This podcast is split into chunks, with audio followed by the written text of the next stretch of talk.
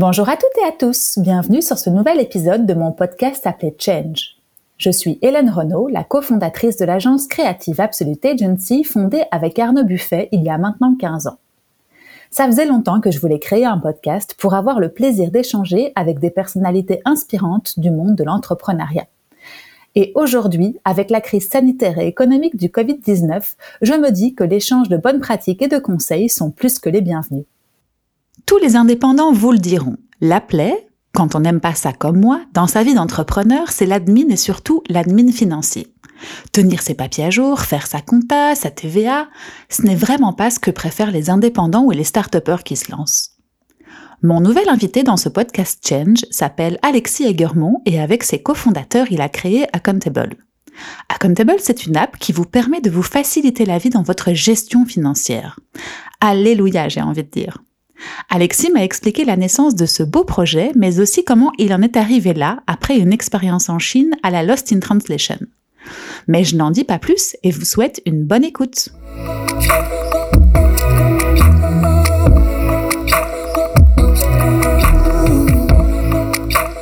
Hello Alexis, je suis contente de te retrouver ici dans les bureaux d'Accountable.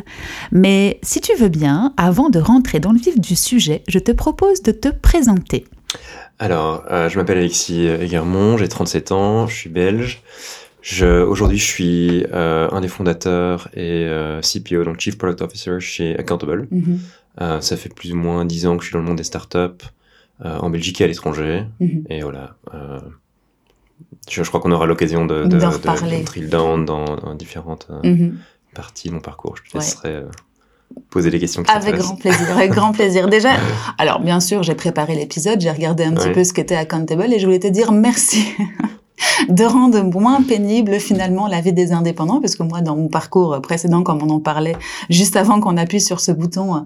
c'est vrai que vous allez soulager ou vous soulager déjà un gros pain point de la vie des, des indépendants qui est euh, toute tout l'administratif ou en tout cas la comptabilité et finances. Donc voilà, on va reparcourir effectivement ce qui est accountable, mais je pense qu'il y a pas mal de gens qui doivent vous remercier de rendre ça aussi simple, dans, comme tu, comme vous le dites, dans le creux d'une main avec un smartphone, d'avoir déjà cette, cette, cette application qui vous aide. Donc voilà, top.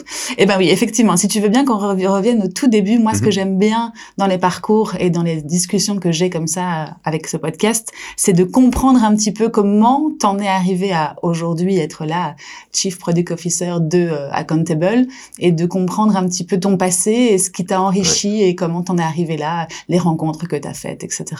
C'est pas une ligne droite du tout. Mhm. Euh, donc je sais pas où, tu veux que je commence. Je peux commencer peut-être à l'université. Oui, si tu, si tu veux, comme ça je comprends un petit peu et puis tu me diras, tu me donneras ton avis mhm. aussi sur les études que tu as faites vis-à-vis justement aujourd'hui de ce dont on a besoin pour être euh, et founder et associé, etc. Ouais, ok. écoute, moi j'ai j'ai commencé mes études en Belgique. J'ai fait, euh, j'ai commencé Solvay, donc mhm. ingénieur de gestion. Euh, et puis j'ai fait la physique aussi sur le côté en même mhm. temps. Euh, parce que j'avais, je pense que le, le Solvay, faire Solvay, ça répondait vraiment à un besoin de de, de, de, business, de, de créer euh, quelque chose. C'était c'était aussi un, quelque mhm. chose d'un peu carriériste. et, et, la physique, ça répondait à une curiosité intellectuelle plus profonde. Euh, j'ai commencé la physique un an après euh, Solvay, donc j'ai fait en parallèle mais en, décalé. Mhm. Euh, et c'était quelque chose qui était, ouais, qui répondait plus à moi, une affinité que j'ai avec les choses plus techniques. Mhm. Euh, euh, et, et, une curiosité par rapport à voilà la, la nature de, mhm. de l'univers quoi. et tu savais que t'allais en... enfin tu tu savais pas du tout si la physique allait faire partie de ton monde professionnel après ou t'avais déjà une petite idée derrière la, je, la tête? Je, je, pensais que non. En fait j'étais en Belgique euh, c'est peut-être moins le cas maintenant, mais en Belgique, on avait fort cette euh, euh, idée que si tu étudies les physiques, c'est pour devenir physicien. Mhm, mhm. Donc, ce qui veut dire prof ou ce qui est moins le cas dans d'autres parties du monde, dans les mhm. pays anglo-saxons, etc. Tu peux très bien faire physique et te retrouver à travailler en banque mm. ou à devenir entrepreneur. C'est l'ouverture d'esprit aussi, je suppose que, ce que, tu voulais approfondir cette matière sans avoir pour autant... Euh, voilà, moi j'ai vu ça, j'ai vu la physique comme quelque chose plus de personnel mm-hmm. et, euh, et ingénieur de gestion, je voyais ça plus comme un, un, tremplin professionnel. Mm, mm-hmm. euh, et en fait, j'ai après trois ans en Solvay, j'ai euh, j'ai traversé la Manche pour mm-hmm. aller euh, finir, pour faire mon master à, à Londres en fait. D'accord à la LSI plutôt Mhm. que de le terminer à, à, à Bruxelles. Et donc j'ai arrêté la physique à ce moment-là aussi Mhm. parce que je pouvais pas faire les deux. Oui, je suppose que ça doit Euh, être des bonnes journées bien. Enfin, suivre deux cursus comme ça euh, en parallèle, ça doit euh, être les challenging. années, euh, les années les plus intenses. Ouais. Ouais, non, c'était- Mais enrichissant aussi, parce que je suppose que du coup, tu complètes euh, les matières que tu n'as pas Ouais. forcément d'un côté, tu les as dans l'autre. Et ingénieur de gestion, ça veut dire quoi le, le, le- les, les matières, on va dire, euh, dans leur... euh, Alors, c'est un... euh, Il y a une bonne base de sciences quand même, Mhm. donc ça veut dire qu'il y a un overlap avec la physique. Il y a Mhm. des cours de physique, il y a des cours de chimie, a des cours de maths. Euh, il y a une partie euh, économie-finance, mhm, euh, et puis une partie euh, marketing, etc. Mhm. Ça, c'est un peu la, la base. Et Mhm. puis, en ingénierie de gestion, tu peux te spécialiser les dernières années, que moi, j'ai pas fait en fait. Mhm. Donc, j'ai- j'ai pas, je me suis pas spécialisé. mhm. Mais tu peux te spécialiser à la fin en finance ou en marketing ou en entrepreneuriat. Et avant de commencer tes études, à la sortie du, de, de l'école, on va dire, euh, Mhm. normale, secondaire, tu savais déjà ce que tu voulais faire ou as, justement, tu as choisi une voie qui était assez généraliste? Je, je savais pas vraiment ce que je voulais faire. J'ai toujours, euh, je viens d'une famille d'entrepreneurs. Mon père Mhm. était entrepreneur, mon grand-père était entrepreneur. Mhm. Donc je Dans pensais quel- qu'il y avait. Dans quel milieu? Euh, mon père en fait était aussi dans le software euh, financier. Donc Ah euh, oui, ça- excellent. c'est très proche. Mhm. Euh, c'était moins, c'était plus du software B2B en fait. On Mhm. vendait aux banques. Mais donc moi j'ai toujours eu un peu l'entrepreneuriat en tête. Euh, mais bon, l'entrepreneuriat c'est pas vraiment, c'est pas une industrie. Pas, Mhm, mhm. Et tu le voyais comment, toi, à l'époque, euh, justement, le travail de ton papa Quand tu étais petit, euh, Mhm. c'était quelle relation que lui avait à son travail et toi en parallèle avec, tes, avec ton papa? Euh, j'ai toujours eu beaucoup d'admiration pour mon, pour mon père, pour ce qu'il a fait professionnellement. Euh, et j'ai, quand, quand, je pense que j'ai- pas compris vraiment la nature du, du métier avant, Mhm. euh, avant d'avoir probablement euh, 15 ans, un truc Mhm. comme ça. Mhm. Euh, mais, euh, mais je trouvais que c'était, euh, qu'il amenait beaucoup euh, d'énergie, qu'il avait beaucoup de passion dans, dans ce qu'il faisait. Donc c'était, euh, ouais, c'était- C'est un modèle aussi, enfin, tu, tu le voyais comme ça. Et aujourd'hui, tu as des enfants, toi? J'ai un enfant, bientôt deux. D'accord, ok. Et donc, du coup, tu, je suppose que tu fais attention, il y a, il y a peut-être des choses que tu, que tu retires de, de, de ce, ce lien que tu avais à ton papa et à sa, à sa profession et que tu appliques ou pas en fonction de, de toi? C'est encore très tôt parce que mon, mon fils a 18 mois, Ah oui, ok. donc il ne pense pas à sa Non. carrière. Je- Non, mais par contre, tu vois, il y a le, le, le, le ratio entre guillemets vie pro, vie euh, perso, Ouais, qui est en plus super prégnante aujourd'hui et dont on ouais, ouais. fait beaucoup attention.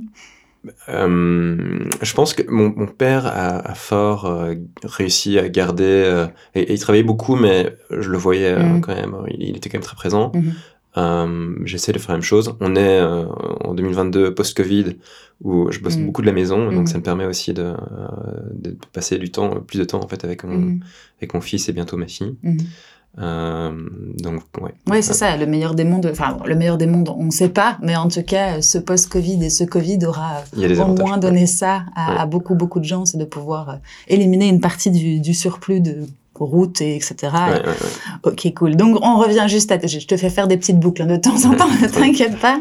Euh, on revient du coup à tes études. Ouais, donc, tu, tu termines euh, ton master à, à Londres. C'est un master? Ouais. Ouais, c'est ça. À Londres.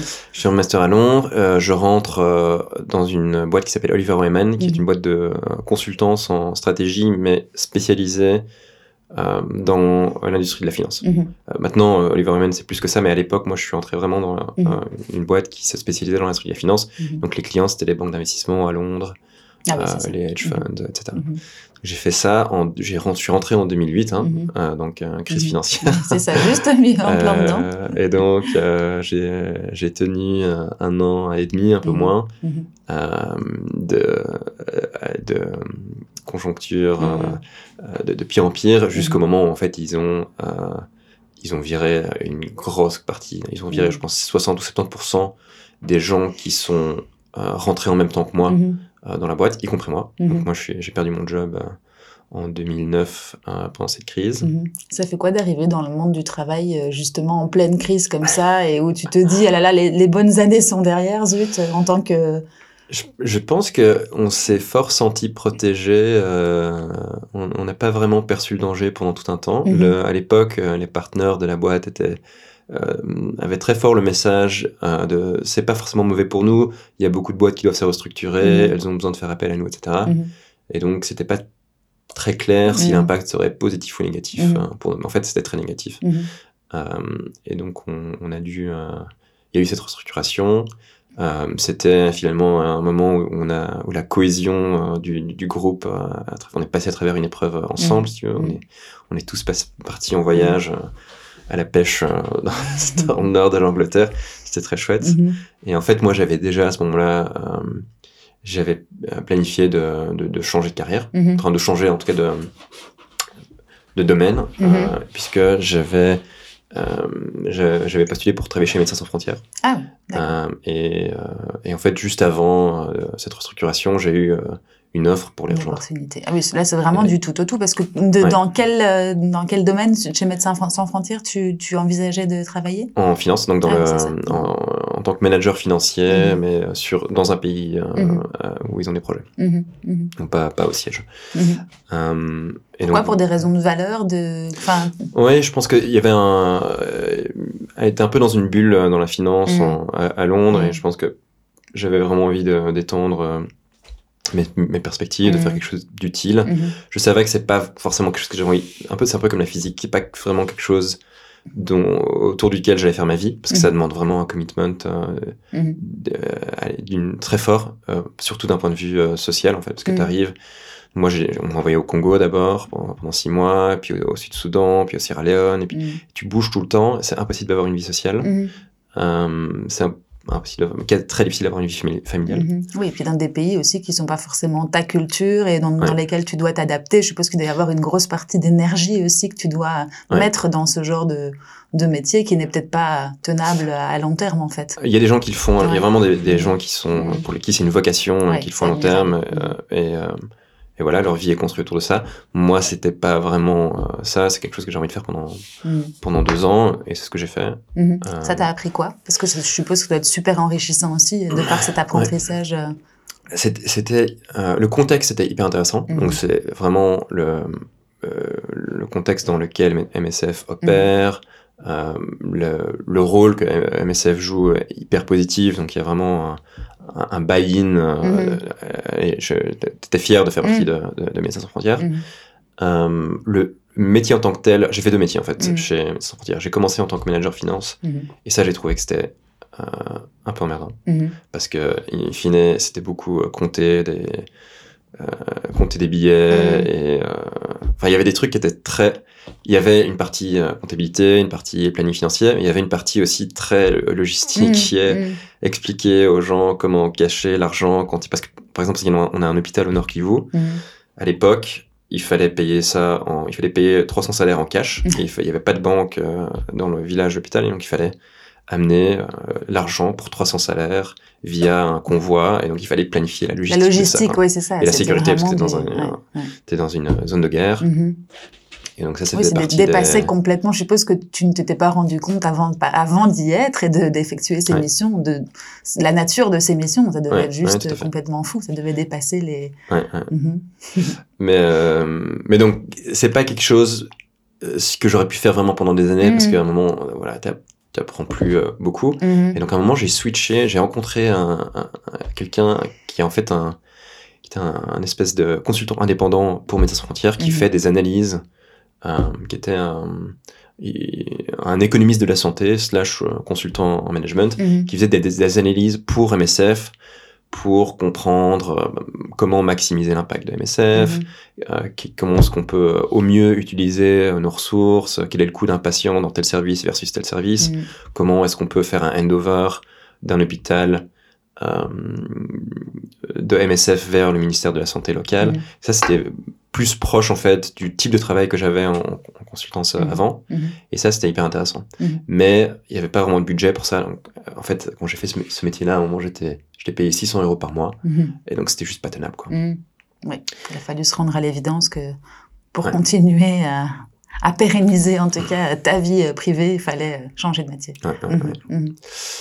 Euh, et donc, voilà. Donc, j'ai fait, j'ai travaillé chez MSF un an et demi. Mhm. Euh, et puis, j'ai, eu un appel d'un ami euh, qui était en train de lancer sa boîte, Mhm. euh, qui s'appelait à l'époque euh, Real Impact Analytics, qui est Mhm. devenu Reactor, que certains euh, connaîtront peut-être. Mhm.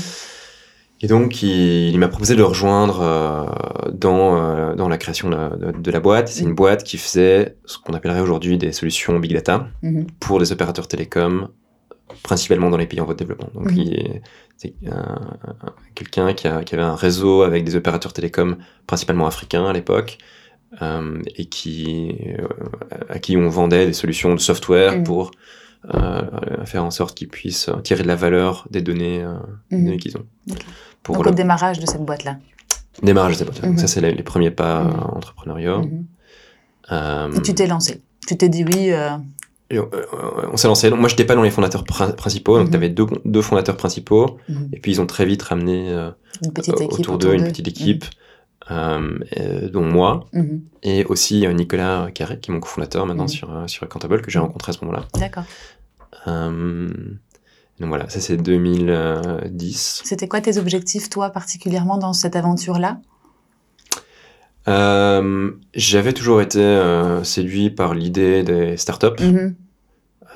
C'était euh, une équipe que je connaissais. Mhm.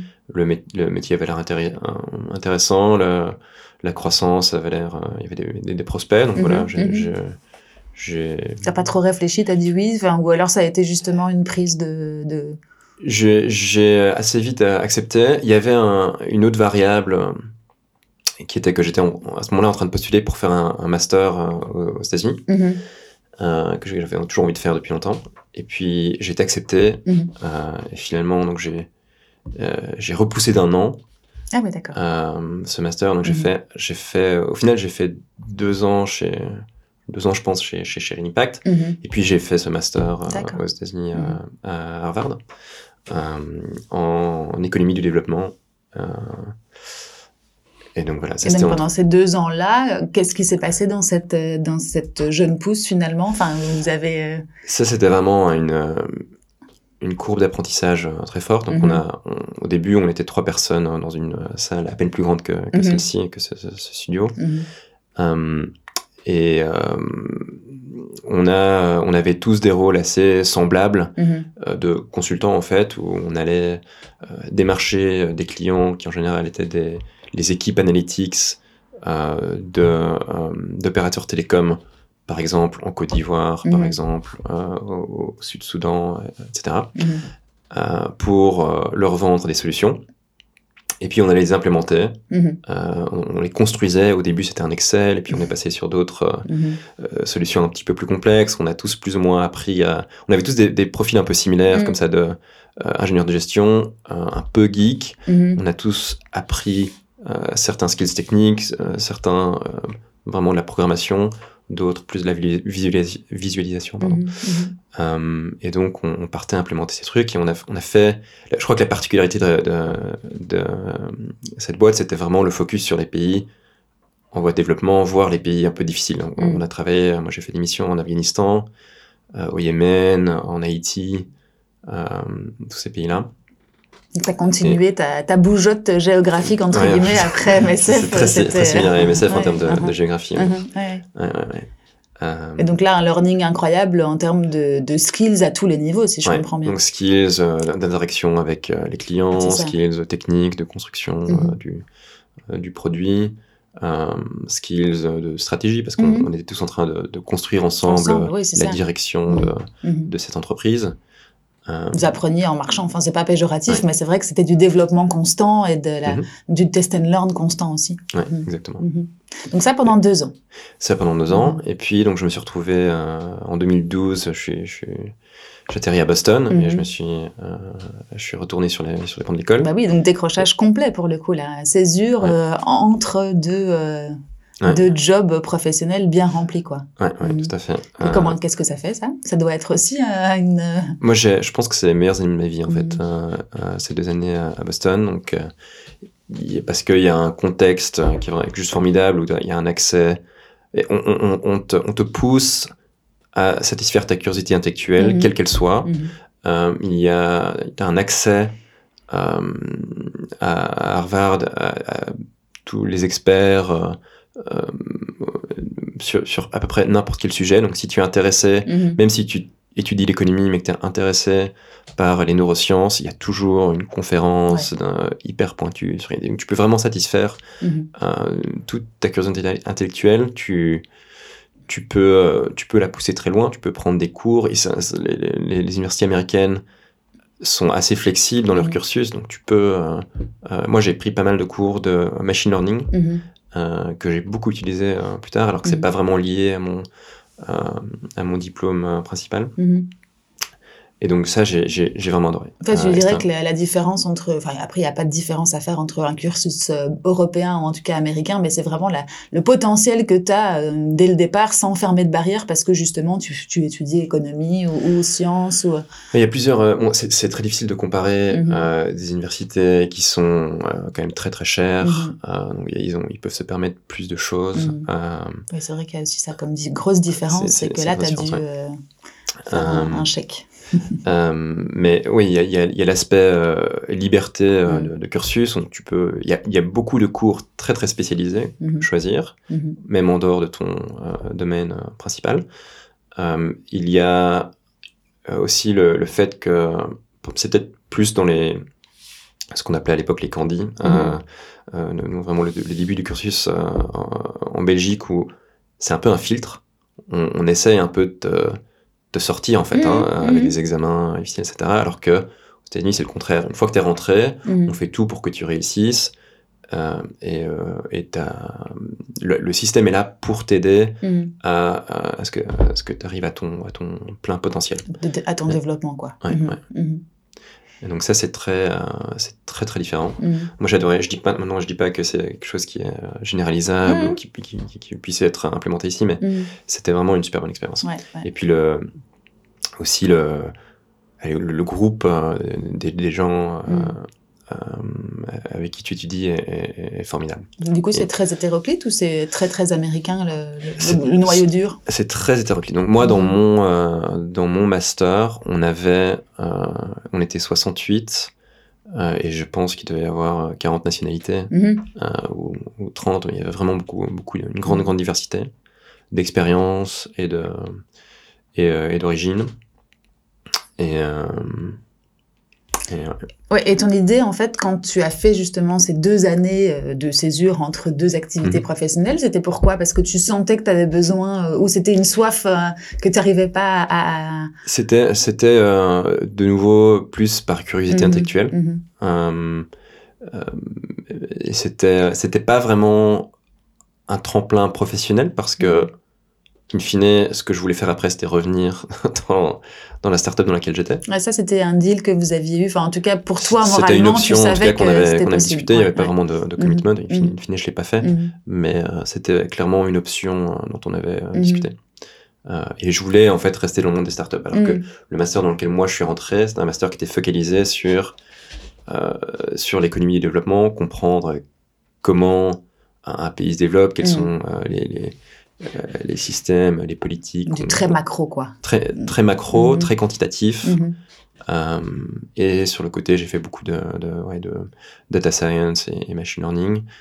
Euh, et en fait, la plupart des gens euh, qui étaient dans, dans ma classe, c'est des gens qui, qui ont fini euh, au gouvernement, euh, au, au FMI, ou ce genre de- d'institution. Mhm. Toi, tu as eu vraiment une soif, en fait, que de d'apprendre et de toujours évoluer, de, de, de comprendre. Et peu importe si c'est euh, pour ton boulot ou en tout cas, c'est vraiment, ça fait partie de, de toi, quoi. Mhm. En tout cas, au, en tout cas, au Mhm. début euh, de, ma carrière, j'ai beaucoup fait ça. C'est pour ça qu'il y a, il y a beaucoup de, Mhm.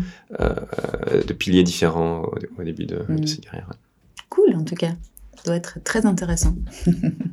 Donc, du coup, ça, c'était deux ans. Ça, c'était deux ans. Donc là, on, on arrive en 2014. Ouais. En 2014, là, en fait, dans ma classe, il y avait un, j'avais un ami chinois Mhm. qui est un, qui est un, qui est un, un personnage un peu spécial parce que à l'époque, son père était l'homme le plus riche de Chine euh, en, 2000, euh, en 2012, 13, Mhm. 14, plus maintenant. Euh, et, euh, et donc, il avait un, un espèce de- d'empire industriel en Chine et il m'a dit on a besoin de gens qui, qui connaissent bien le big data, qui connaissent le machine learning. On a énormément de potentiel euh, pour utiliser ce genre de, de technologie chez nous Mhm. viens en Chine, crée ta boîte, je serai ton premier client, et il y a un potentiel de croissance presque infini. Grosse opportunité. La rencontre avec une personne crée une grosse opportunité. Ouais, exactement. À Boston, ça alors. Hein à Boston. Ouais, c'est ça. Qu'est-ce que tu te dis à ce moment-là?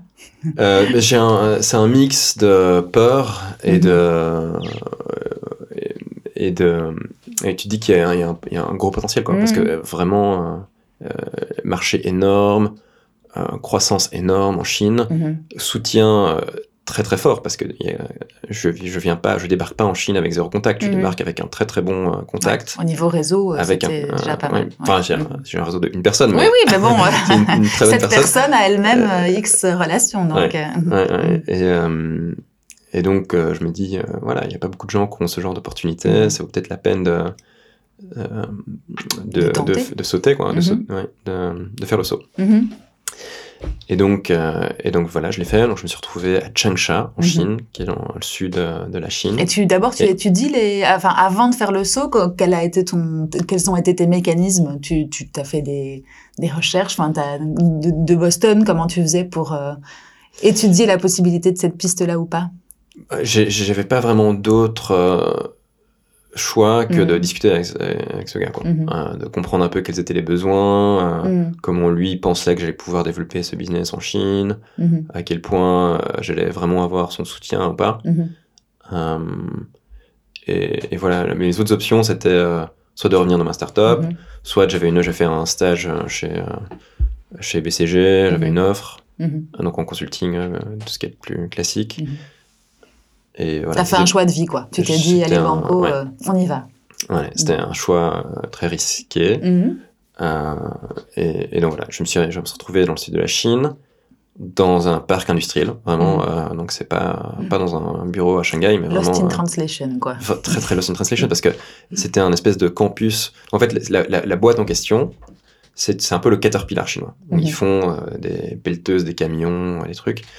Et donc sur le campus où, j'étais, je crois qu'il y a 30 000 euh, personnes qui travaillent. Mhm. C'est vraiment une ville mhm. où il y a euh, les, magasins euh, de, de, de, la boîte, le coiffeur de la mhm. boîte. Ouais, c'est comme, on les, comme on les imagine aujourd'hui. Ouais. C'est ces villes, c'est assez chinois. Enfin, ça, je crois qu'il y, y, a ce genre de choses un peu aussi il y a, il y a 150 ans en Belgique, mais vraiment l'industrie l'industrie qui qui a aussi ses logements. Donc mhm. les, les, les, gens euh, logent dans les, appartements de la boîte y compris moi. Mhm. donc appartement de fonction euh, où j'avais un appart normal mhm. euh, comme la plupart des, travailleurs.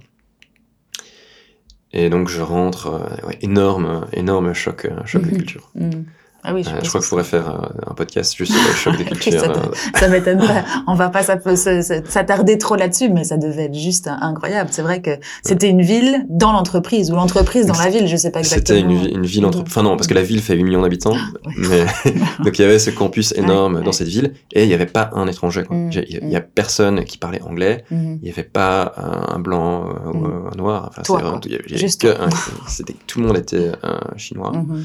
Euh, et donc, euh, socialement, c'était aussi vraiment compliqué, quoi. parce que, ah parce que personne, euh, il y avait un gars qui était là pour traduire. Tu -hmm. T'avais pas appris le chinois avant de venir, t'avais pas, pas fait des cours. J'avais deux mois, j'ai pas appris le chinois avant de venir, et donc.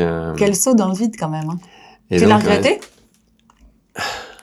Je crois qu'il y a un peu, il y a un peu un on a, on a souvent euh, envie de dire euh, non, euh, mhm. on, a, envie, envie d'appeler ça une learning opportunity. Mhm, mhm. Mais fondamentalement, c'était quand même très très dur. in fine, donc j'ai fait un, an et demi à essayer de développer ce business. J'ai pas vraiment développé le business. J'ai pas réussi à trouver d'autres clients en fait. Donc le, créer un, un, sales pipeline en Chine, c'était quasi impossible. Je réalise à quel point maintenant c'était complètement impossible pour moi, un étranger. Euh, j'ai bien gagné ma vie, donc c'était c'était pas un échec, euh, mhm. c'était pas un stress financier, etc. Mais c'était, j'ai pas réussi à créer vraiment une boîte. J'ai juste réussi en fait à faire une mission de, de conseil pendant un an et demi chez, chez un client. Mhm.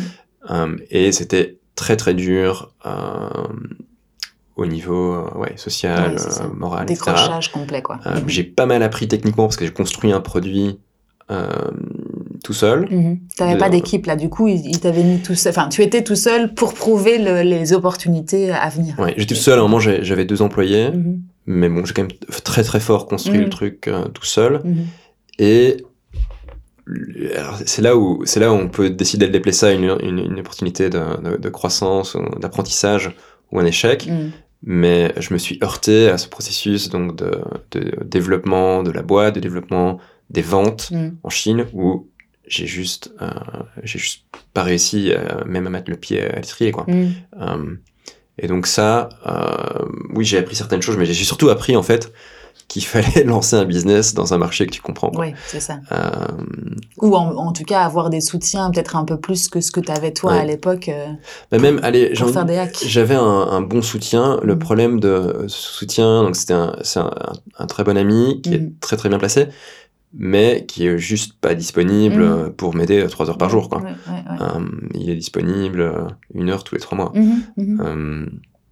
Et donc, euh, donc il faut, il faut beaucoup plus que ça. En fait, il faut. J'ai cherché un cofondateur local parce que pour faire de la vente locale, c'est absolument.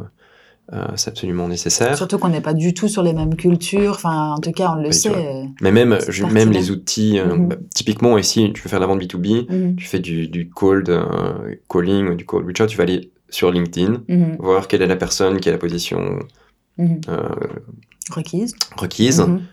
Mais en Chine, les gens n'utilisent pas LinkedIn. mhm. Donc tu fais quoi? Oui, tu c'est vas- ça. D'autres. euh, Chaque étape, t'es t'es bloqué en fait. Ouais, c'est ça. Tu dois Euh, tout réapprendre en fait. dois- Ça te prend euh, beaucoup, beaucoup plus de temps en fait. Tu dois, tu dois vraiment tout Mhm. réapprendre. Mhm. Et, et la barrière de la langue est telle que tu peux apprendre les chinois, mais apprendre à lire le chinois, Oui, ça. ça prend des années. Ouais, ouais. Donc, le, effectivement, le cofondateur, c'était une bonne idée. Du coup, tu avais toutes les, tous les biais, en tout cas, culturels et, mécaniques.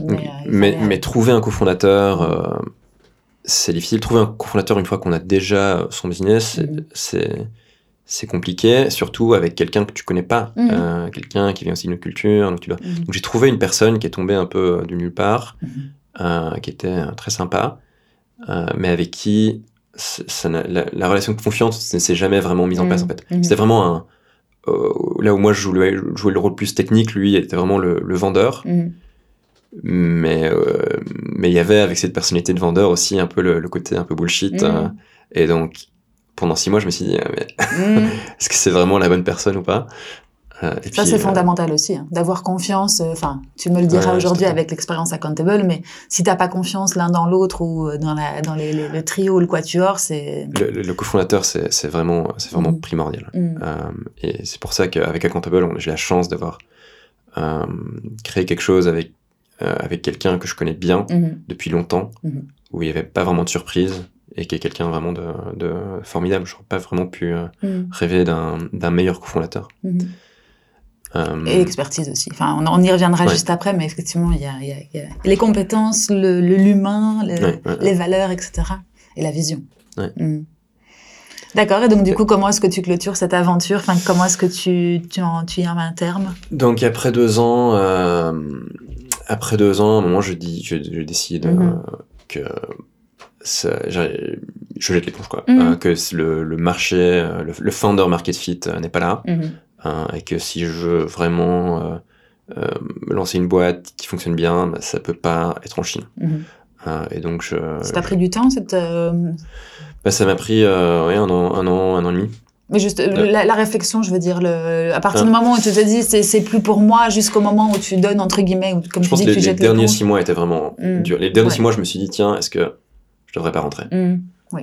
Loin de, loin de tout, en plus, Mm. je suppose qu'on doute, euh, d'autant plus, on n'est pas rassuré par euh, le- l'entourage, ou euh, ça doit être vraiment particulier. Et puis il y avait un aspect aussi personnel qui est que j'ai rencontré mon épouse là-bas. Donc, Mhm. euh, donc à un moment, j'étais dans une relation qui devenait sérieuse en Chine. Mais là-bas, elle était, elle, elle était pas là-bas.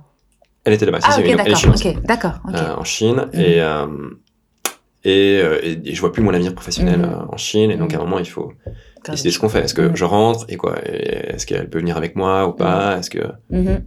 Ah oui, donc tu t'étais rajouté donc euh, ouais, il y avait un. une petite donnée, une grande donnée à l'équation de est-ce que je rentre ou est-ce que je rentre Ouais. pas. Donc on a pris la décision à deux, et donc finalement on est tous les deux rentrés Mhm. euh, en 2016. On a Et du coup, c'est elle qui a fait le Lost in Translation à l'envers Voilà. ici. Deux. Voilà. Donc c'est qui Intéressant me, aussi. qui me rappelle que quand même euh, oui, c'est difficile d'être dans une autre c'est deux mondes. ouais, voilà. Mais elle s'acclimate, ça va? Ça va, là Ouais. ça fait six ans, elle commence à, à bien aimer. euh. Ah oui, mais Ouais. c'est ça, ça doit être vraiment des, des chocs. euh. Des titans, vraiment.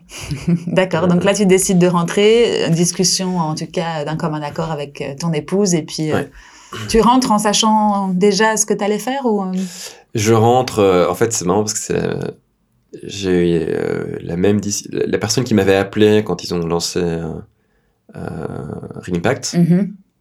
Plus ou moins par hasard, au même moment, on s'est rappelé. Mm-hmm. Et, et elle m'a dit tiens, on on lance une nouvelle partie de Ringpack qui s'appelle mhm. Data for Good. Euh, euh, et, voilà, on cherche quelqu'un pour, euh, pour mener ou pour co-mener ce, bateau-là.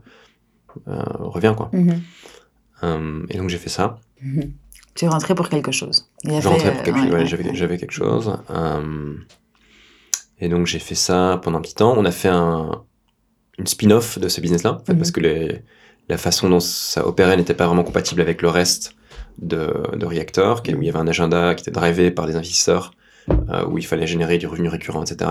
Nous, la partie Data for Good, c'est une partie de, de euh, Real Impact qui euh, utilisait les données d'opérateurs télécoms et de données de type satellite, etc., pour créer la valeur pour des problèmes sociaux. Mmh. Donc, typiquement, euh, essayer de prédire la propagation d'épidémies mhm. sur base des mouvements de population qu'on peut euh, observer grâce aux, signaux euh, des antennes GSM. Mhm.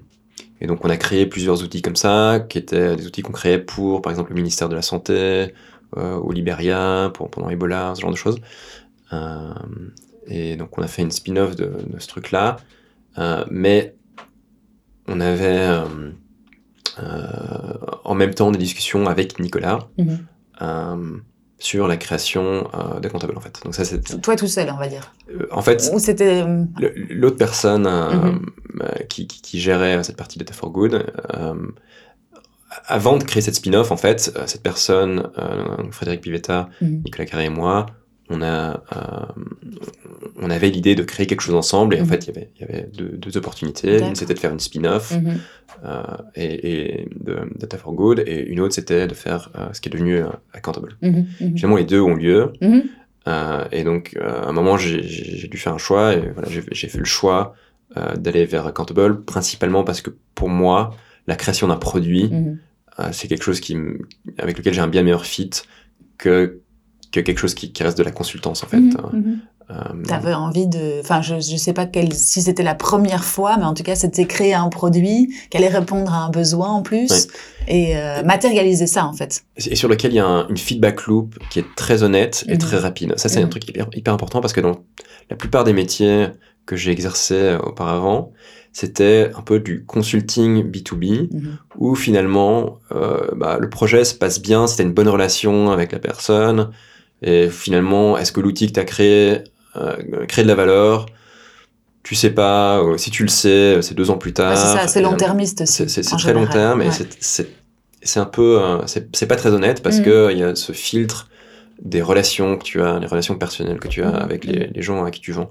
Alors que quand tu es en B2C, mhm. si là, pas un problème, cinq secondes plus tard, tu as une review, mhm. one star. Action-réaction, quoi. C'est immédiat et tu dois réagir. Tu avais envie de, cette, de te confronter au marché aussi. Ça te permet de, de, créer quelque chose de bien. Ça te permet d'apprendre beaucoup plus vite, d'avoir, euh, euh, d'itérer euh, beaucoup plus rapidement et de, oui, de, de vraiment de vraiment et de voir l'utilité aussi, je suppose. Il y a aussi, comme on disait en début de, vous avez soulagé, enfin vous mhm. soulagez un pain point qui est quand même super important, qui mhm. fait partie de la vie de beaucoup beaucoup de d'indépendants ou de petites entreprises. Et du coup, effectivement, tu, tu, tu mettais un problème face, enfin une solution face à un problème euh, très très prégnant, quoi. Ouais, tout à fait. Et on le, on le voit vraiment dans quand on parle à des clients, on voit très très fort euh, ceux qu'on a vraiment aidés, qu'on a vraiment soulagés et puis d'autres pour lesquels ça répond pas à leurs besoins et il faut mhm. qu'on change quelque chose. oui, c'est ça, mais chacun son marché, et du coup, effectivement.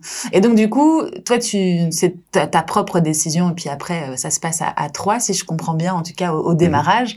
Euh, qu'est-ce que vous faites au tout début, justement, pour te, pour vous dire, enfin, pour te dire, toi, OK, je, je garde accountable et pas l'autre. C'est vraiment euh, cette, cette, cette, envie d'aller vers un produit. C'est comme ça que toi, tu le matérialises aujourd'hui. Mhm. Oui, tout à fait. Donc, vraiment, cette envie de, de créer un, produit software mhm. euh, qui aide une grande quantité de gens, pas, pas quelque chose qui, que tu vends en fait à une institution où tu as un seul client. Mhm.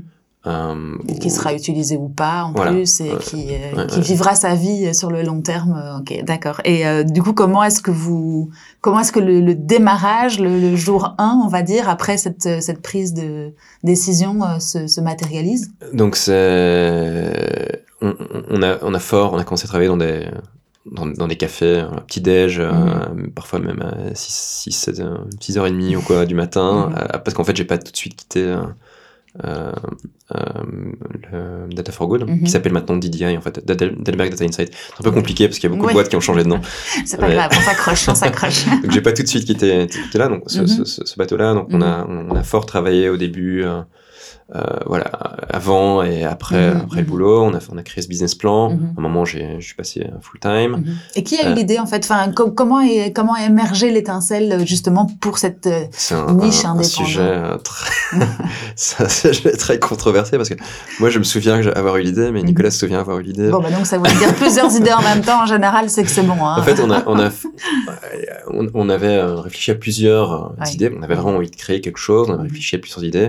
Et on a testé plusieurs euh, hypothèses, plusieurs marchés. Et ce truc-là, c'était vraiment... À un moment, on a même réfléchi à faire des, des vélos partagés euh, euh, qu'il y a partout ici maintenant. Mais à l'époque, il n'y en avait pas. Mhm. Donc en fait, c'était un brainstorming au début. Vous saviez que vous vouliez faire quelque chose, vous saviez que vous vouliez faire un produit. Vous n'aviez pas encore l'idée, et puis après c'est venu conjointement, mais c'était des brainstorming en fait que vous Voilà. faisiez.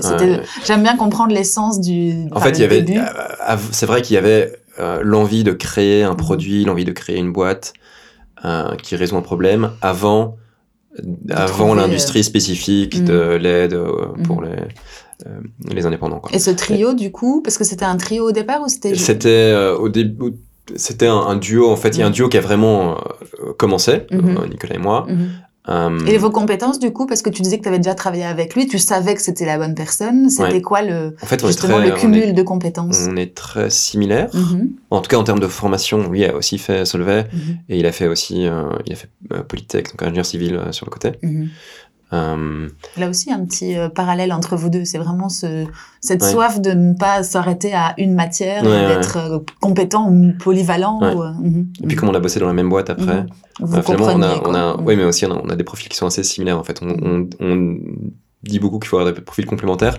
Nous, en tout cas, sur papier, on avait des profils assez similaires. Maintenant, euh, on, a, on a des compétences qui sont un petit peu différentes. Euh, on a des, des visions aussi qui sont un petit peu différentes. Moi, Mhm. je suis plus terre à terre. On dit ça, on dit souvent que dans une équipe de fondateurs, il y a besoin Mhm. d'avoir un gars qui rêve et un gars qui, qui garde les pieds sur Qui terre. maîtrise. Euh, et je pense que là, on est plus dans cette dynamique-là où, Mhm. où, euh, Nico est, est fort euh, dans, dans la, la- la vision et moi, Mhm. je suis euh, fort à, à- à essayer de, de rendre les choses plus réalistes. Mhm.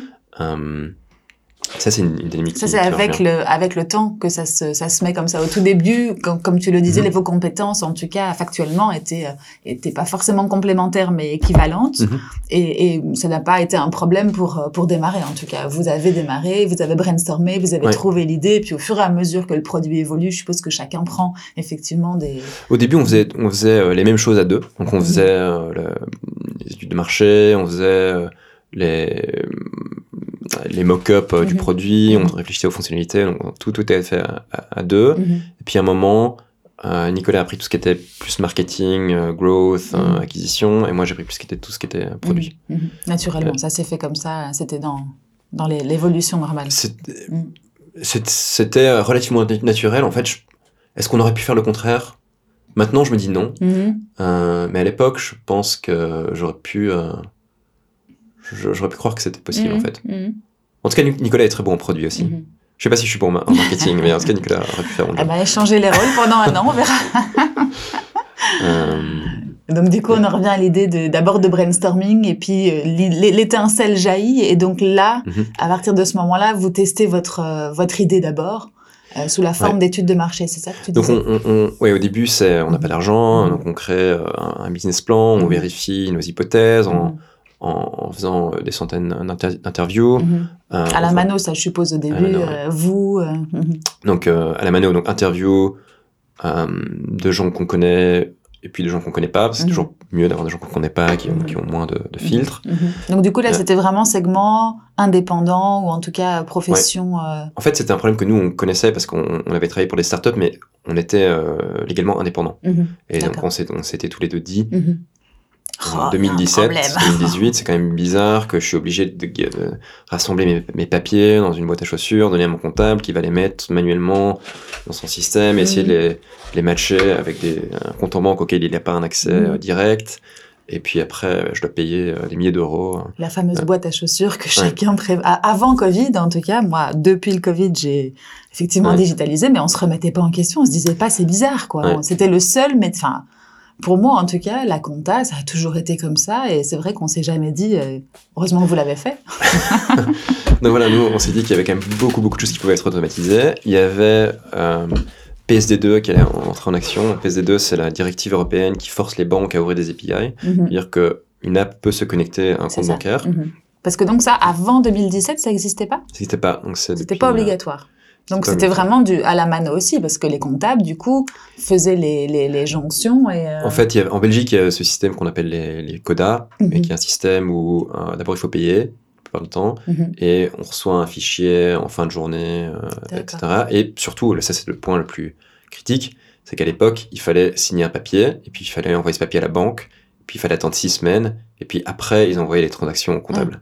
D'accord. Euh, PSD2, ça veut dire que je mets mon empreinte digitale, et les transactions arrivent, même les Mhm. transactions historiques, Ah, ah. euh, directement. Ouais. Et, euh, et nous, le- la, la vision idéale qu'on avait, c'était, bah, je suis au restaurant avec un client, je paye, je reçois directement la notif de ma transaction Mhm. sur mon app accountable, je clique sur la notif, ça me demande de prendre une photo du reçu, je prends mon reçu, prends la c'est prends la fait. photo du reçu, et, ma- et voilà, ma compta est Mhm. faite, ma déclaration TVA est faite, Mhm. enfin elle est prête euh, avec les, les derniers. Euh, et ça, c'était un peu la, la vision. En pratique, on peut, on n'a pas la notif en temps réel. Il y a, euh, avec PSD2, il y a un délai de quelques heures. Euh, Oui, mais ça va, c'est gérable par rapport au fait de nous classer cette, euh, Ouais. cette note dans une boîte, que la boîte parte par la poste pour aller ou que tu sûr, déposes ouais. ta comptable. les- les- les- Non, mais bien sûr, Le gain est énorme, le, quoi. Le, gain est énorme. Tu Mhm. fais tout euh, Mhm. en, en quelques secondes sur ton téléphone. Et, euh, Ouais, c'est ça. et, Et même le travail du, du comptable est automatisé. Donc la déclaration TVA, elle est faite. Le comptable peut le revoir. On a une interface comptable si le comptable veut revoir, corriger des choses. Mais, mais tout, euh, toutes les obligations euh, comptables sont, pré, euh, sont préparées en fait. Préparé, ouais, c'est ça. Et en parlant de comptable, justement, je suppose que bah, c'était un métier que vous avez dû aller voir en même temps que les, votre premier marché euh, niche, enfin niche Ouais. cible. Comment est-ce qu'ils ont Parce que moi, j'ai dans l'idée, hein, après, comme je te le disais, ma, comptable euh, n'est plus toute jeune. Elle écoutera pas l'épisode, donc je peux le dire, n'est plus toute jeune. Je sais pas si, si j'arrive avec quelque chose comme ça et que je tape à sa porte en disant coucou, on va un peu révolutionner ton métier, qui est un métier traditionnel. Ça a été accueilli comment à, à votre Enfin, vous avez été les voir directement? En fait, on a un- une troisième personne qui est rentrée dans l'équipe fondatrice Mhm. euh, un petit peu plus tard, qui s'appelle euh, Hassan, qui lui est comptable, expert comptable. C'était mon comptable avant en fait. Mhm. Euh, et lui nous a aidé à, à structurer euh, la partie, la partie comptable. Mhm. Il est aussi devenu un peu le, euh, le, le client côté comptable pour Mhm. l'interface comptable, etc. Mhm. Euh, et en fait, du côté comptable, on voit deux types de réactions. Il y a des gens qui se sentent menacés euh, et qui ont souvent la- à, ce moment-là la réaction de dire ah mais il y a parfois des erreurs machin. Mhm. Euh, et il y a des gens qui se sentent très euh, aidés Mhm. euh, parce qu'en fait maintenant ils peuvent faire dix fois plus de clients en une heure qu'avant. Ils voient l'avantage aussi de leur métier, de l'évolution de leur métier en fait. Ouais, c'est ça. Mais, Mhm. mais de plus en plus, en fait, cette réaction-là, elle est, c'est par rapport à la digitalisation du métier de manière générale. Euh, de- d'un métier où il y avait beaucoup d'encodage, de Pas de calcul, en euh, fait, hein, pas- a- peu de plus-value vers un métier qui, qui est plus du conseil, Mhm. plus euh, high level, avec parfois un peu de vérification, les, Mhm. que les encodages soient corrects, etc. Euh, mais oui, avec Accountable, on, on enlève complètement cette partie encodage et même la partie préparation. Et la seule chose qu'il faut faire, c'est euh, s'assurer euh, de manière générale que les choses sont Oui, c'est ça, que euh, tout est bien dans les bonnes que- cases. que- quoi. que tout est Mhm. ok Mhm. et, et donner un conseil high level sur tiens est-ce que tu devrais passer en SPRL ou est-ce que tu devrais euh, ce genre de choses Euh, mais on, on- on- on permet aussi aux gens d'être autonomes Mhm. euh, de ne pas avoir de comptable s'ils veulent Euh, c'est vraiment le choix de, de l'utilisateur Mhm. le choix de l'indépendant ce qui n'existait pas vraiment avant Accountable en fait Mhm. il y avait peu d'options pour ceux qui voulaient euh, faire leur compte à eux-mêmes Mhm. Oui, effectivement. Bon, il n'y avait pas le choix même. Je pense que tu étais Bah, obligé. tu pouvais le faire avec Excel, euh, mais à ouais, non, t'es main. pas obligé en tant qu'indépendant. tu pouvais rendre ta t- enfin, remettre ta TVA tout seul, comme Ouais. un grand. Oui, c'est vrai. Non, t'as raison. Ouais. Tu peux, mais bon, Mhm. il y a une complexité Mhm. euh, qui est. Il faut vraiment être euh, eh ben, passionné Oui. pour, euh, pour faire ça sur Excel. Mhm. Mais, mais maintenant, c'est possible de le faire pour, pour, pour tout le monde. Puis encore une fois, quand tu es indépendant, tu fais tellement de choses en même temps, tout Ouais, et rien, que ça en plus, effectivement, c'était la cerise sur le gâteau de beaucoup de personnes, et en plus, pas, pas tout le temps la, Ouais. la cup of tea de tout le monde. ouais, ok, d'accord. Donc le- le- les comptables, en tout cas, vous les prenez directement en compte dans votre, enfin, je suppose, les études de marché et l'explication Mhm. du produit, ou en tout cas la vision que vous avez du produit. Il n'y a pas de frein, vous n'êtes pas affronté à, à tout un syndicat ou un monde qui s'est, qui s'est, un une levée de bouclier, ça n'a pas été. Pas, pas vraiment. Donc, il y, a eu- il y a eu un peu ce, ce, ce, ce- ce mix de, de réactions. Mhm. Euh, pas, pas vraiment de, Ça de, le- de bouclier. Non, non. Mhm. Mhm. non. Par contre, c'est pas le go-to-market qu'on a fait. Donc, nous, on a vendu aux indépendants. Mhm. Euh, on n'a pas vendu aux comptables. La plupart des logiciels euh, comptables et de, de fiscalité, ils vendent aux comptables. Et puis c'est le comptable qui va dire à l'indépendant, tu dois utiliser ça. Ouais, ça. Toi, tu fais l'inverse. Tu nous, vas les chercher d'abord. On va les chercher.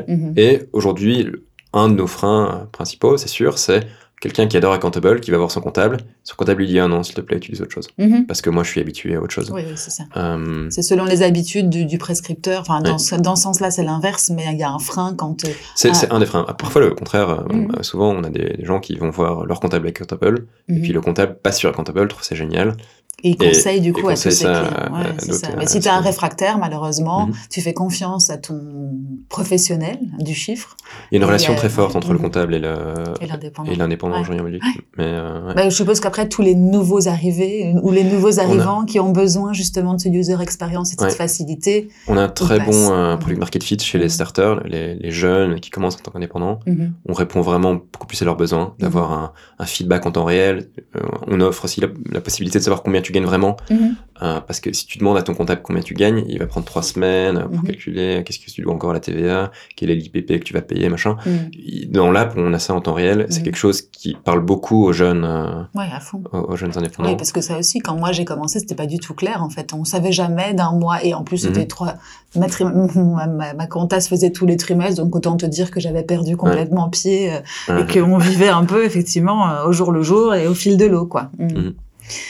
Alors du coup, je reviens, je te refais faire un petit saut en arrière au début vraiment de, de, de cette aventure entrepreneuriale. Donc là, il y a les tests marchés, il y a le challenge entre vous, il y a les comptables, etc. Comment est-ce que tu formaliserais le jour 1 où vous vous mettez vraiment tous les trois euh, de manière euh, conjointe et vous testez? Enfin, comment comment se passent le, le, le- les premières étapes de la vie du POC, du, du, du Concept? En fait, donc il y a- il y, a eu la partie, euh, il y a la partie pré-POC en fait, donc il y a Mhm. la partie euh, étude de marché Mhm. où là c'était vraiment, euh, j'ai envie de dire nous deux, hein, Nicolas Mhm. et moi, euh, et sur base de ce, des résultats de cette étude de marché, donc il y avait la partie interview, il y avait aussi une partie landing page Mhm. où on va tester les campagnes de pub Facebook pour voir quel est le coût d'acquisition, à quel point les gens cliquent, est-ce que ça répond à un besoin, Mhm. parce que les gens cliquent sur, euh, sur le produit. Donc le ça, on est d'accord avant qu'il existe. Voilà, Enfin, le produit bien n'existe pas, avant non, le- existe. Donc ouais, on va faire une pub Mhm. et quand les gens arrivent sur le site, ben, on Mhm. leur propose de laisser leur email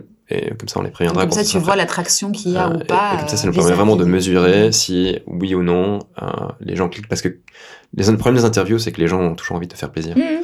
Euh, et donc C'est biaisé. très biaisé. Et Mhm. tout le monde, surtout si c'est des gens que tu connais, ils vont te dire c'est génial, Mhm. vas-y. Oui, et puis après, le le, pire, le euh, jour où il faut mettre la, le, Ouais. le- le numéro de la carte, là, il n'y a plus personne. c'est le, pire feedback. euh, Mais ça, c'est un, un, un super bon conseil que Ouais. j'ai déjà eu effectivement avec, avec d'autres de mes invités ou sur d'autres podcasts. Mais quand vous avez une idée, testez-la avant même de commencer à, Ouais, tout à fait. ouais. à y investir quoi que ce soit. Là avec des moyens qui sont Mhm. vraiment neutres, où il y a aucune sympathie, j'ai envie de dire, Mhm. du- Mhm. de la personne euh, qui, qui exprime son intérêt. Et puis avec des outils aujourd'hui qui sont tellement faciles aussi, euh, des outils no-code ou euh, peu importe quoi, qui Mhm. Ouais, te ouais, permettent de peut- faire une landing page. On euh, peut aller mhm. assez loin dans la landing page. On peut Mhm. quasi faire un mini, euh, euh, un mini POC euh, euh, avec très très peu de choses. Mhm. Ouais. Donc ça, c'était votre idée en 2010, en 2016 on en tout non, cas. on est en, pardon, on est en 2018 à ce moment-là. 2018, ouais, c'est ça. 2018. Et sur base de ça, on a levé des fonds de Friends and Family, un Mhm. tout, petit- tout, tout petit peu, Mhm. pour justement aller développer on a levé euh, euh, 200 000 euros, je Mhm. pense, euh, pour aller, euh, euh, pour euh, en fait embaucher une agence euh, de développement pour faire le MVP. D'accord. Et ça, ça, juste pour avoir une idée de comment on fait, on monte un dossier, on tire quelques chiffres justement de cette, ces landing page- page-là. Mhm. Et tu disais c'était friends and family, donc c'est pas forcément des gens qui sont euh, professionnels ou ni investisseurs, mais tu les convaincs que ton idée est bonne et Mhm. tu vas taper à toutes les portes. Et puis en Ouais. gros, euh, donc il n'y a pas de crowdfunding à l'époque ou de, de, de solutions qui étaient plus facilitantes. euh, ça, ça existait, hein, probablement Mhm. le crowdfunding à l'époque, mais on n'a pas. C'était du porte-à-porte quasiment pour vous. C'était du porte-à-porte, mais on avait aussi, on était, on était, euh, on connaissait pas mal d'entrepreneurs, on avait vraiment, c'était plus que de l'argent en fait. Hein, ce, Mhm. ce premier tour, il y avait pas mal de soutien aussi. Mhm. Euh, on a, euh, ouais, on a des, des gens qui nous ont fort soutenus au début, En à la termes de fois compétences aussi. financièrement, mais aussi sur le. Mhm. et on a un petit shout-out à, à- à Loïc à Jacobs qui nous a aidé parce qu'il a, il a investi au tout début, mais aussi en fait il nous a très fort encouragé à chaque fois qu'on avait des, des moments négatifs, euh, à chaque fois qu'on se disait que voilà les, les signaux étaient plutôt négatifs, Mhm. il nous a euh, très fort encouragé euh, à, Il croyait. à- à- ouais, à avoir un plus long terme et, et Mhm. finalement il a eu, il a eu raison. Mhm. Mhm. Euh, et donc, Donc là, après, du coup, avec cette, ce premier, cette première levée, vous allez voir une agence pour Alors, développer. une agence, D'accord. Donc là, vous, vous choisissez l'externalisation on directe. choisit d'externaliser parce Mhm. que parce que pour faire très vite, en fait, on peut pas vraiment, Mhm. euh, Mhm. on va pas perdre euh, six mois à essayer de- d'embaucher une équipe. On n'a pas vraiment assez d'argent non plus. Mhm. Donc, en fait, on a deux mois pour embaucher une agence, pour faire un MVP. Et sur base de ce MVP, on veut montrer des chiffres qui sont euh, encourageants. Et puis sur base de ça, on veut lever des, des fonds à plus grande échelle avec un, un fonds de, de venture capital. Ça, c'est un peu la, La roadmap. la, la roadmap. ouais. Mhm. Ouais, ouais. Et donc, c'est ce qu'on a fait, en fait. Euh, Et le- à la fin, le MVP, enfin, dans, dans ces six mois, le, le premier euh, MVP marchait. Enfin, je veux dire, vous pouviez l'ouvrir. je, je serais curieux de, de le revoir aujourd'hui. oui, ah oui, ça. Euh, mais oui, il, crée de la valeur pour Mhm. certaines personnes, c'est Mhm. sûr. Il est évidemment, il n'était pas du tout au niveau de ce qu'on a aujourd'hui. Il était assez limité. Il y avait beaucoup de choses où c'était marqué euh, pas encore disponible, oui, ça. beaucoup de oui. fonctionnalités. Les fonctionnalités de base étaient là. Et puis, Ouais. euh, mhm.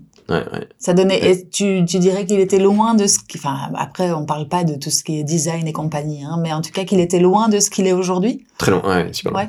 Mhm. En fait, au niveau, de, ce qui est assez euh, remarquable, c'est que le, le produit aujourd'hui est très proche de, des mock-ups sur papier qu'on Mhm. avait au tout début, quoi. Mhm. On, on parle souvent euh, dans les startups de d'être prêt à faire euh, D'itération. 50 pivots et puis c'est plus du tout la même boîte. Mhm. En fait, euh, sauf si euh, j'ai un, un billet de, euh, dans mon souvenir, mais je pense que nos premiers mock-ups sont très très proches Mhm. de ce qu'on a aujourd'hui. Mhm. Euh, par contre, quand on a itéré, quand on a fait son MVP, on pouvait que se permettre de faire une partie euh, de la Oui, vision. c'est ça. C'était une, Et- c'était un choix, pri- C'est un enfin choix, une priorité stratégique. euh, Mais Mhm. effectivement, aujourd'hui, il n'est pas hyper loin. Vous avez Mhm. développé, mais pas pivoté de, des milliers de fois, Ouais, quoi. ouais, Mhm. Ça a, aux mêmes a besoins. plusieurs fois, on a recommencé depuis le début. Mhm. Et plus Ah, d'un point de vue euh, technique, juste d'un point de vue euh, code. Donc la- l'agence qu'on a, qu'on a embauchée, bah, parce qu'il fallait aller vite, ils ont pris des raccourcis. Donc le- finalement, le, le truc était un peu pourri, donc on a Mhm. jeté à la dette. poubelle. Mhm. On avait une dette technique, on a Mhm. jeté à la poubelle.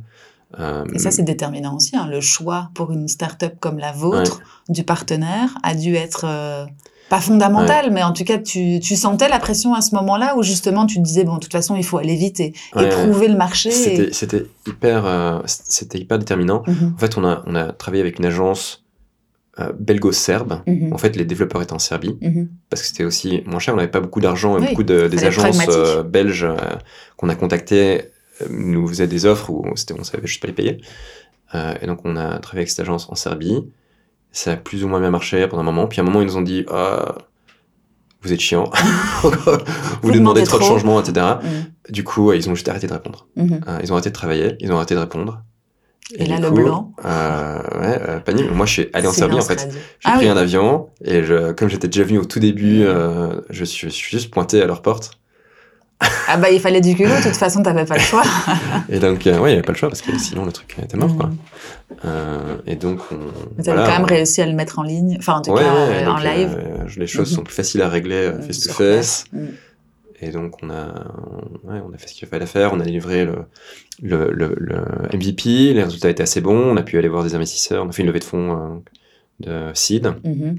Et puis on a levé 2 millions avec une, un fonds qui est génial, qui s'appelle Connect Ventures, Mhm. qui est basé à Londres. Euh, Ça, ça devait être aussi euh, des learnings incroyables parce que je suppose, enfin, je sais pas Ouais. si dans ta vie, dans tes vies précédentes professionnelles, tu avais dû euh, lever des fonds Non. pour. euh, pour moi, c'était vraiment la première, la première vraie levée de fonds. mm, Euh, en fait, euh, Real Impact ou Reactor, Mhm. euh, ils, ils ont levé des fonds, mais à l'époque, j'étais pas là. mhm. Nicolas était là. Mhm. Donc Nicolas, il a, il a vu, euh, il n'était pas CEO, Ouais, mais il, a, ça. il a- Il a vu le mécanisme en tout voilà, cas. il, a, été impliqué ouais, un petit ouais. peu quand même dans cette levée de fonds, donc il, avait plus d'expérience que moi. Mais ouais, c'était un, gros learning. Et surtout, le, le gros learning, enfin, je pense que tout le monde le sait, hein, même en, en écoutant d'autres épisodes de, de ce podcast, je l'ai entendu plusieurs fois, mais on a pris euh, 50 portes avant d'avoir quelqu'un qui a, qui a dit oui. Mhm. Et c'était vraiment euh, inespéré en fait, hein, parce que on avait fait une liste des investisseurs euh, à contacter, on a eu beaucoup beaucoup de noms, Mhm. et puis il y a quelqu'un qui nous a contactés euh, via le- notre support. en Ah oui, c'est ça. euh, C'est même pas quelqu'un que toi t'avais fiché. Voilà, c'est- pas on Une pas. opportunité. Alors qu'en fait, ils sont, ils sont vraiment géniaux, ils ont une Mhm. réputation euh, très très bonne, mais bon, ils n'étaient pas sur notre radar à l'époque. En même Et- temps, qui t'aide à faire une, euh, une levée de fonds? Enfin, je, avant même Mhm. d'être en, en processus de levée de fonds, qui peut t'aider aujourd'hui? Si moi, Ouais. demain, je vais aller lever des fonds, c'est quoi ma première étape à, à- Moi, euh, d'autres entrepreneurs qui ont levé des fonds, ça, ça, c'est sûr, c'est la première. Mhm. pour avoir les bons tuyaux et savoir Ouais, euh, ouais, va avoir le, Mhm. même les, les, les contacts, parce que souvent ça marche par. euh, ça dépend un peu du, du marché, à quel point le marché est plutôt en faveur des investisseurs, ou plutôt en faveur des startups. Euh, Il y a un moment où il y avait vraiment beaucoup d'argent dans les fonds, et donc euh, ils acceptaient de voir beaucoup de, Mhm. de pitch. Il y a d'autres moments où euh, c'est plus compliqué. Et pour avoir Mhm. pour avoir un, un rendez-vous pour un pitch, bah, il faut quasi avoir une introduction euh, personnelle. Mhm. De manière générale, il faut, ça aide beaucoup d'avoir une introduction d'un autre entrepreneur chez, chez lequel euh, le fonds a investi. Ouais, c'est ça. Euh, donc ça, il faut vraiment regarder le réseau. Euh, Ok. Et. Bon à savoir, parce que c'est vrai qu'on se pose souvent la question par quelle, quelle est la première étape Et toi, tu dirais que le réseau a quand même une grosse, grosse importance. Et Ouais. puis, bah, la, la- la- le marché, en tout cas, s'il est favorable ou non, et si on se Ouais. trouve dans une période où il y a de l'argent, entre guillemets, à Mhm. disposition, et donc le nombre de pitch est aussi plus, plus large. Ok. Cool.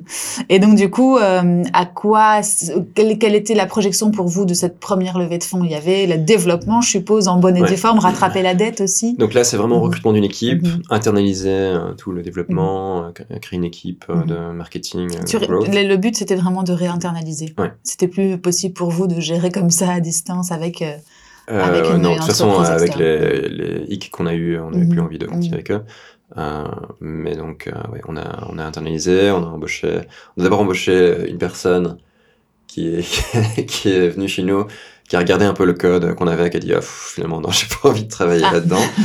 euh, et puis, on a embauché une deuxième personne. Finalement, on a, on a, on a, on a commencé from Mhm. scratch, Mhm. comme je disais. mhm.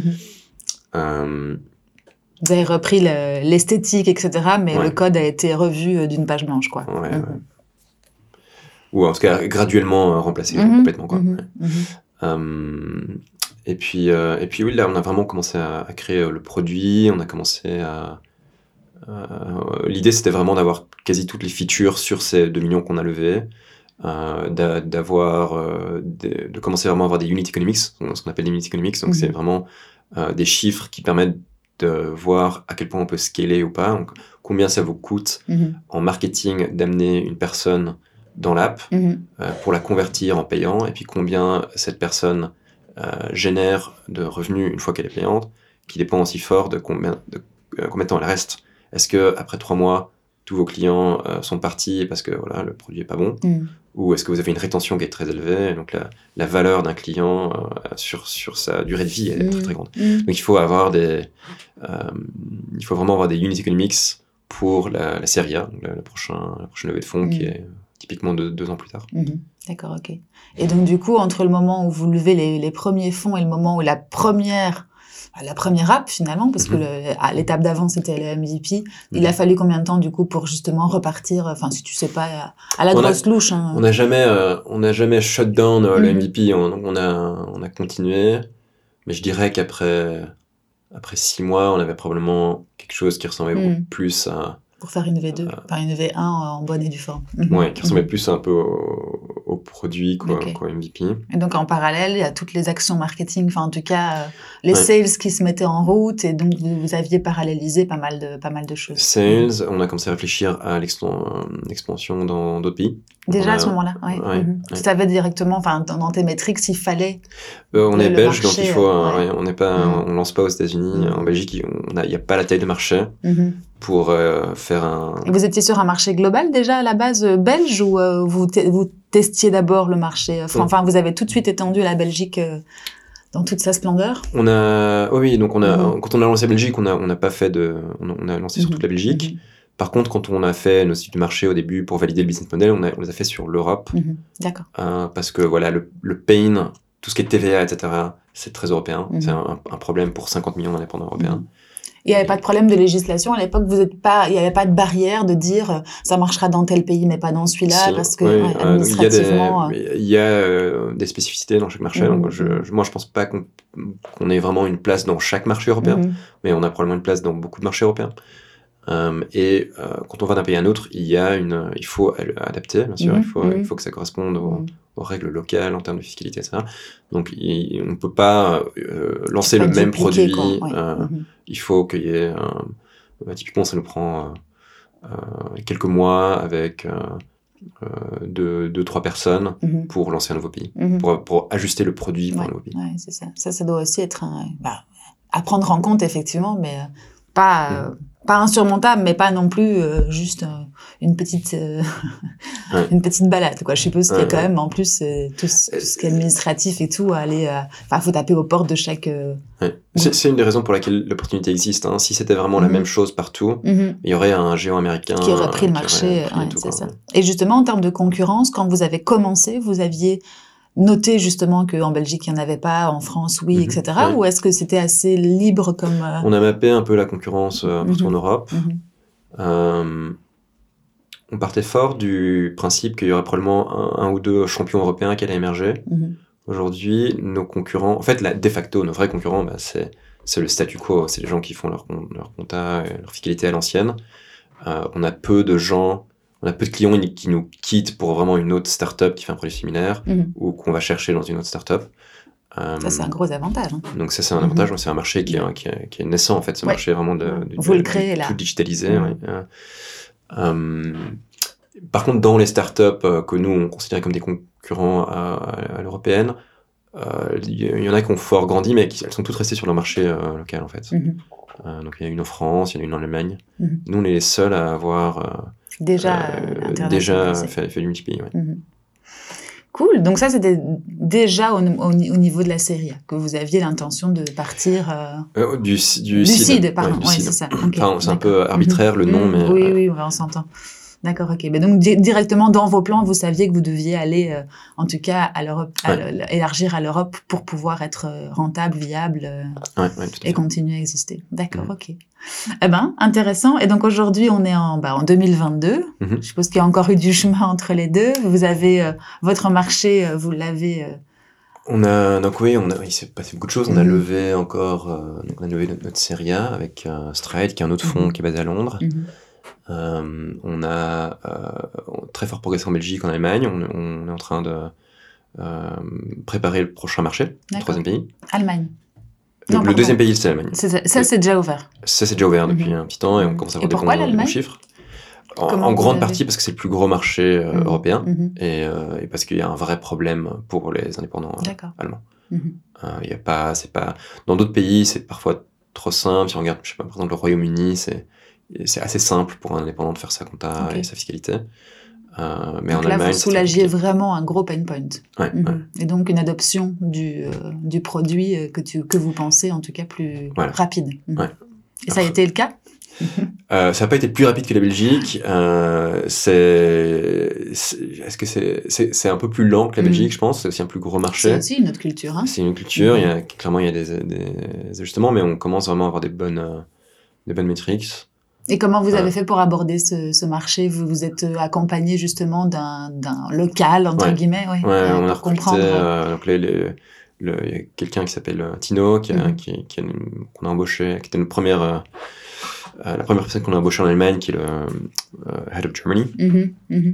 qui fait un travail formidable de, de création euh, de, de l'équipe locale, de Il alors, partenariat. du coup. Il il est à Berlin, Ah, on a un bureau à Berlin. Euh, de partenariats locaux. On a des partenariats par exemple avec euh, N26, qui est donc, la néobanque euh, Mm. euh, qui est basée à Berlin. Euh, de, de, de- même de contribution aux produits allemands. C'était stratégique de toute façon, je suppose. Est-ce que tu aurais pu faire sans avoir une personne euh, de culture et locale en plus On aurait pu. euh, bah, on s'est. On a- on on n'a pas toujours le luxe d'avoir un profil comme Tino devant soi, Mhm. je pense. Donc, je ne sais pas si on aura ce luxe-là pour, pour d'autres euh, pays. Donc, il y a potentiellement d'autres scénarios où on a quelqu'un d'un peu plus junior, Mhm. euh, où il y a peut-être un des fondateurs qui va devoir euh, accompagner Mhm. et, et avoir la personne locale qui joue plus le rôle de euh, d'intermédiaire. ou- Mhm. Mais c'est c'est pas idéal. Clairement, avoir une, une personne comme Tino qui est un- en fait un entrepreneur aussi à la base, c'est vraiment C'était une belle super. opportunité. Et vous Ouais. l'avez rencontré comment Sans indiscrétion Euh, c'est Nicolas qui a trouvé son profil, mais je pense que c'est, je pense que c'était genre LinkedIn. Ah, c'est vrai. Ah, comme quoi. hein. Je suis pas sûr. Mhm. mais Mhm. En tout cas, On a- on ça, a- ça a réussi. on a interviewé Mhm. euh, beaucoup de beaucoup de candidats. C'est vrai. Euh, mais ouais, ça, clairement, c'était un, un des meilleurs recrutements qu'on qu'on aurait pu faire. Cool. Euh, mais donc du coup, oui, voilà. Donc il y a, y a, y a cette, euh, cette internationalisation. Les Mhm. objectifs aujourd'hui, c'est quoi maintenant hein, dans le futur? C'est de, donc, de continuer à répliquer notre histoire Mhm. belge euh, à l'étranger. Donc, Mhm. euh, en Belgique, on a vraiment, on commence vraiment à avoir une très bonne pénétration, beaucoup de, de customer love, donc des gens qui ne savent plus vivre Une leur vie euh, ouais. sans, sans un. Euh, on essaye de, d'avoir la même courbe. On, on a un peu la même courbe, mais c'est plutôt en Allemagne, Mhm. et puis répliquer dans, d'autres pays. Euh, et in fine, l'objectif, c'est, toute l'Europe. ouais. Mhm. Euh, enfin, une grande partie de l'Europe, parce que les problèmes sont, sont similaires. Et, d'approfondir aussi le, à quel point on résout euh, les, les problèmes euh, de l'indépendant. Donc, devenir peut-être plus un hub financier. Mhm. On, a, on, a, on s'est fort développé sur euh, tout ce qui est compta fiscalité, il y a beaucoup de- d'indépendants qui ne savent pas comment gérer leur pension, euh, qui ont Dans le besoin de conseil crédit, aussi, parce que là, vous avez, vous avez délivré une application qui résout pas mal de, Mhm. de- qui résolvait des problèmes qu'on avait avant et qui a digitalisé le métier. Mais je suppose aussi qu'il y a toujours besoin de conseils et que en plus de ton comptable, ça peut aussi être un. Alors nous, le conseil, on l'internalise pas. Mhm. Donc, on, on propose euh, dans l'app de te mettre en contact avec un comptable si tu as une question euh, très technique ou que tu veux, euh, Mhm. je sais pas, faire un business plan, un truc. Euh, ça, on te met en contact, avec, en contact avec un comptable. Le comptable ne travaille pas chez nous. Mhm. Euh, et euh, on, typiquement, on fait pas de service. Mhm. C'est un métier différent. Le software, le service, c'est vraiment très, très Mhm. différent. C'est difficile de scaler du, du Du service. service. Ouais, c'est ça. Mais bon, en tout cas, si tu as des questions, vous les mettez en relation et tu bien ne sûr. restes pas. Bien sûr, mais Mhm. dans le produit même, il y a encore beaucoup de choses qu'on euh, mhm, peut faire. que vous pouvez faire. Ouais, tu vois encore le potentiel de, de- Ouais. juste d'amélioration de l'app euh, à votre niveau. Mhm. Rien que le fait d'initier les paiements, par exemple, euh, plutôt que de simplement je scanne ma facture Proximus Mhm. et puis est dans ma compta, mais je pourrais aussi juste cliquer sur un, bouton pour pouvoir la paye. payer en même temps. Ouais. Ah oui, oui. Alors là, tu résous. euh, C'est euh, partie des, des choses sur lesquelles euh, on, travaille. cool. Et puis, euh, Ouais. ouais, et puis toujours améliorer. crédit, quoi. assurance. Top. Et euh, ça a l'air, hein, de l'extérieur en tout cas, en une heure comme ça, parce que je pense que ça fait déjà. Oui, ça fait déjà une heure. Ça a l'air d'être un, un- un- une belle courbe bien, bien croissante. Vous avez rencontré des échecs? Quelles ont été les, euh, les Euh, grosses baffes ou les petites baffes que vous êtes pris, eux On a eu des moments où on a eu très peur, mais c'est principalement avant les levées de fonds. En Mhm. fait, donc, euh, avant la- la- le seed, on a eu des discussions avec Nicolas genre, pour se demander Le doute à ce moment-là quand est-ce qu'on arrête, quoi? ouais. Euh, Quelle est la date limite? Où on, se dit, ok, c'est raté. Puis, euh, puis on a toujours levé, Mhm, mais on passe vraiment par ces périodes de, de doute. mhm, Après, sur le des échecs, il y a eu beaucoup de, de petits échecs. euh, Il y a eu des choses qui ont pris plus de temps. L'Allemagne a pris plus de temps quand même à, trouver le product market fit? euh, allemand. A pris un peu plus de temps que ce qu'on avait prévu. Euh, euh, mais ouais, à part ça, euh, je pense que le- le- la courbe générale, la big, la big picture est, Mhm. est- est bonne. est bonne. ouais. Mhm. T'es satisfait?